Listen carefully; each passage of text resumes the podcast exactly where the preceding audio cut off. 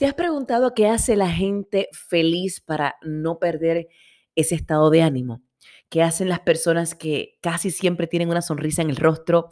¿Cómo lo hacen para enfrentar los problemas y parecer robles delante de ellos? No que no sean vulnerables, pero tal pareciera que no importa el huracán que pase por sus vidas, logran mantenerse a flote. Pero más interesante aún, ¿cómo lo hacen los solteros y las solteras? ¿Te has preguntado cómo esa amiga o amigo soltero o soltera que conoce lo hace para llevar una vida balanceada, estable y emocionalmente saludable? No importa lo que sea que pase en su vida, bueno o malo. Yo sí me he hecho esa pregunta y he querido saber qué beben, qué toman, qué hacen. Y me ha llevado a hacer mucha introspección, me ha llevado a leer mucho, a estudiar mucho y estudiar muchísimo a las personas que me rodean.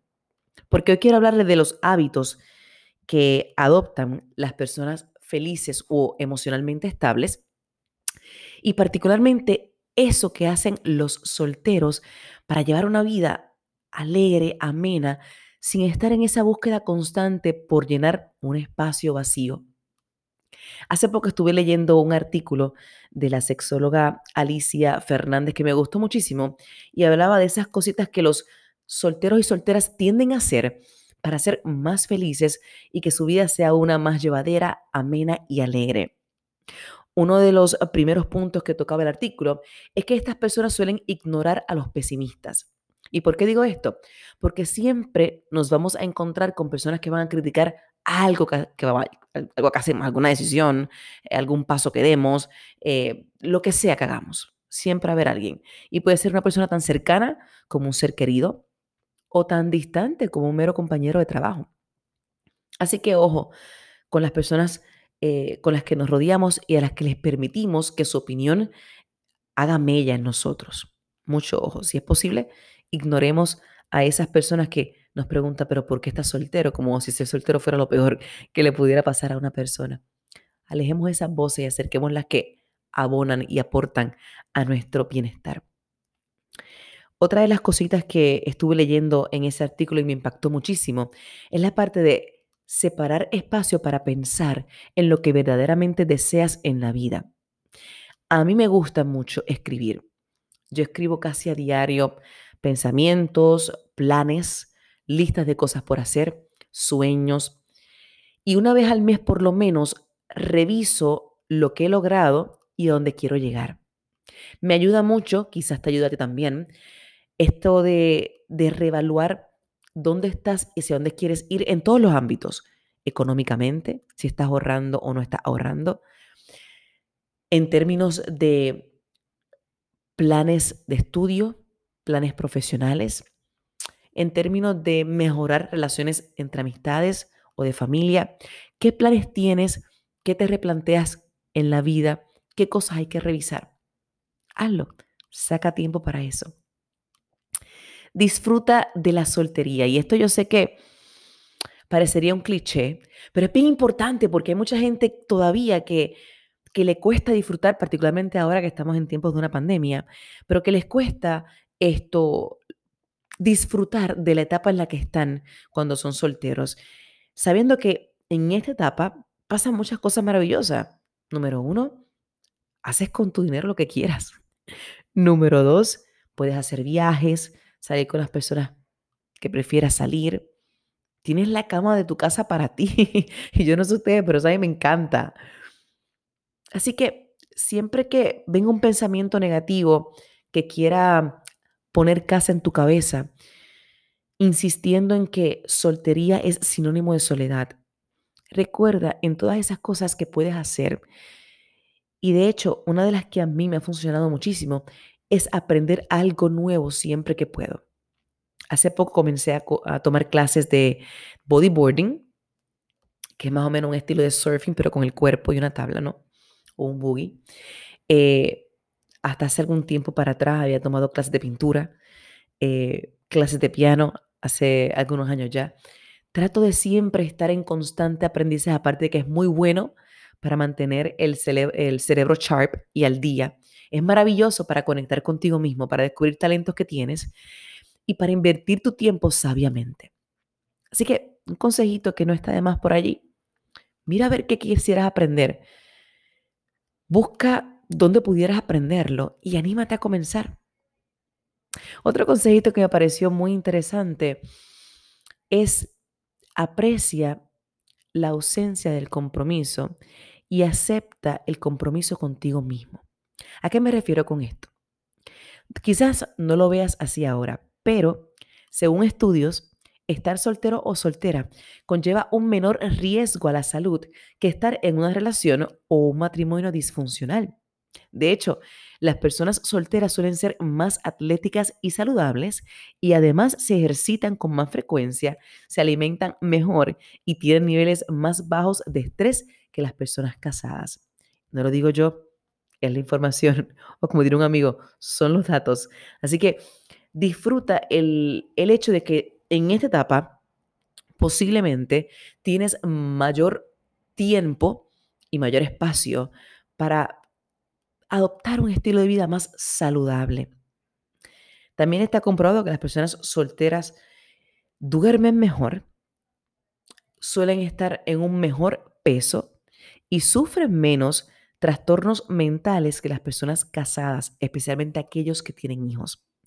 Así que si usted es de mi bando, de las que somos solteras y no tenemos hijos, hey, no pasa nada.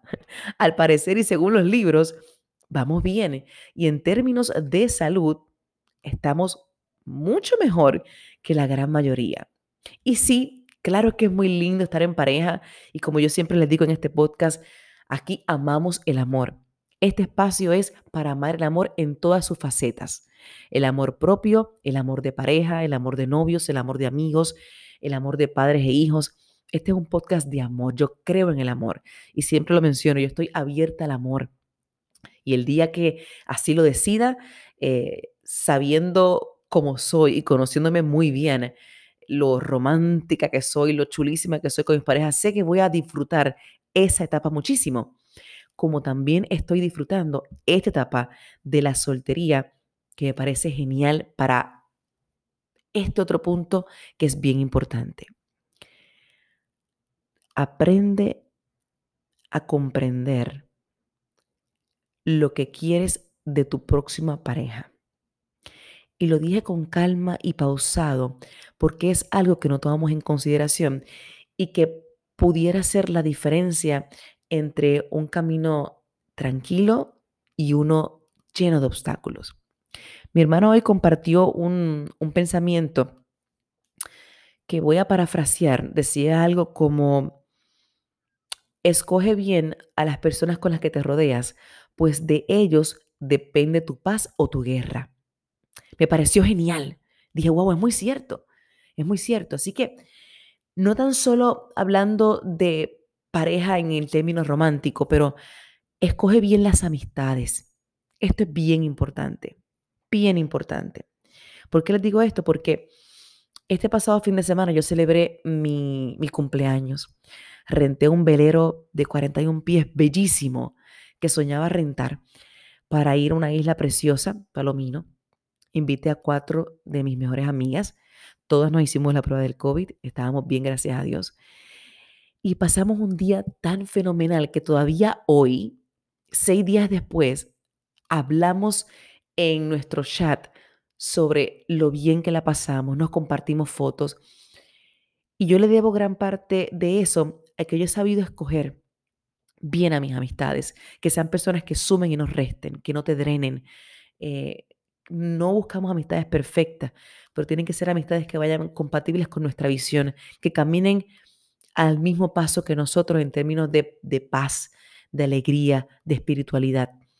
Y me alegra poder decir que a mi edad tengo un círculo que no es muy grande, ellas saben quiénes son, pero que son amigas genuinas, alegres, que yo salí con dolor de barriga de ese, de ese día maravilloso en el mar, de tanto reírme, genuinamente, orgánicamente, sin forzar conversaciones. No, es que, es que es tan lindo cuando personas y almas se encuentran en el tiempo correcto, cuando nos damos la oportunidad de escoger personas que, que abonan a nuestra felicidad. Así que escoge bien con quién compartes tu vida y repasa en tu mente qué es lo que quieres de esas personas, pero sobre todo, qué es lo que quieres de la próxima persona, compañero o compañera, con quien quieras compartir tu vida.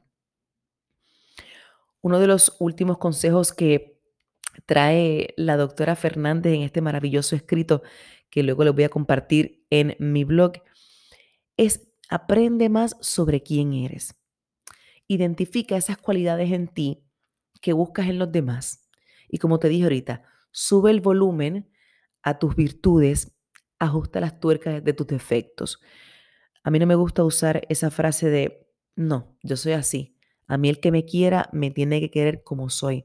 Me parece una excusa muy banal eh, y muy pobre para justificar nuestros, nuestros malos hábitos. Yo creo que todos tenemos la capacidad de cambiar. Y si es para bien, todos deberíamos hacerlo. Así que aprende un poco más sobre quién eres, disfruta el proceso, conócete y sube el volumen a esas virtudes que todos tenemos y que hacen la vida de nosotros y la de otros más maravillosos. Y por último, aprende a mimarte y a levantarte el ánimo tú mismo. Háblate como sueles hablarle a las personas que amas. Eso es bien importante. No tomes nada personal. Como dije al principio, trata de hacer afirmaciones positivas en tu día. Busca la manera de verle el lado positivo a cualquier cosa. A mí me gusta mucho trabajar con gente así. Yo trabajo con todo tipo de personas. Trabajo con gente bien alegre, bien ecuánimes, trabajo con personas que logran mantener eh, una buena actitud a pesar del estrés del día y trabajo con personas que se quejan todo el tiempo. Y he aprendido que ambas son personas maravillosas, cada cual vive su vida y asume los retos de una manera distinta. Pero al observarlos, me observo a mí y digo, ok, ¿qué cosa yo puedo hacer para ser mejor yo cada día y ser un poco más feliz? Estar soltero o soltera es una gran oportunidad para ti que me escuchas, para mejorar tu vida, para cumplir tus metas y tus objetivos. Solo recuerda que todo lo que hagas será para ti. Por ahora, mientras estés soltero o soltera, todo lo que hagas es para ti. El punto es que hagas lo que siempre habías querido hacer. Y no olvides que es buenísimo rodearte de un círculo de personas que te apoyen, personas en las que confíes, y aunque no busques una relación íntima ahora mismo, si quieres ser soltero o soltera, se puede ser feliz en lo que eso pasa. Porque créeme, va a suceder. Como siempre, gracias por abrirme tu espacio, gracias por este ratito. Sígueme en las redes, Soltera Codiciada Pod en Instagram, Soltera Codiciada Podcast en Facebook. Ya somos una gran comunidad, ya vamos creciendo y me alegra muchísimo. Y recuerda que puedes escribir a solteracodiciadapod.gmail.com. Hasta la próxima. Chao, chao.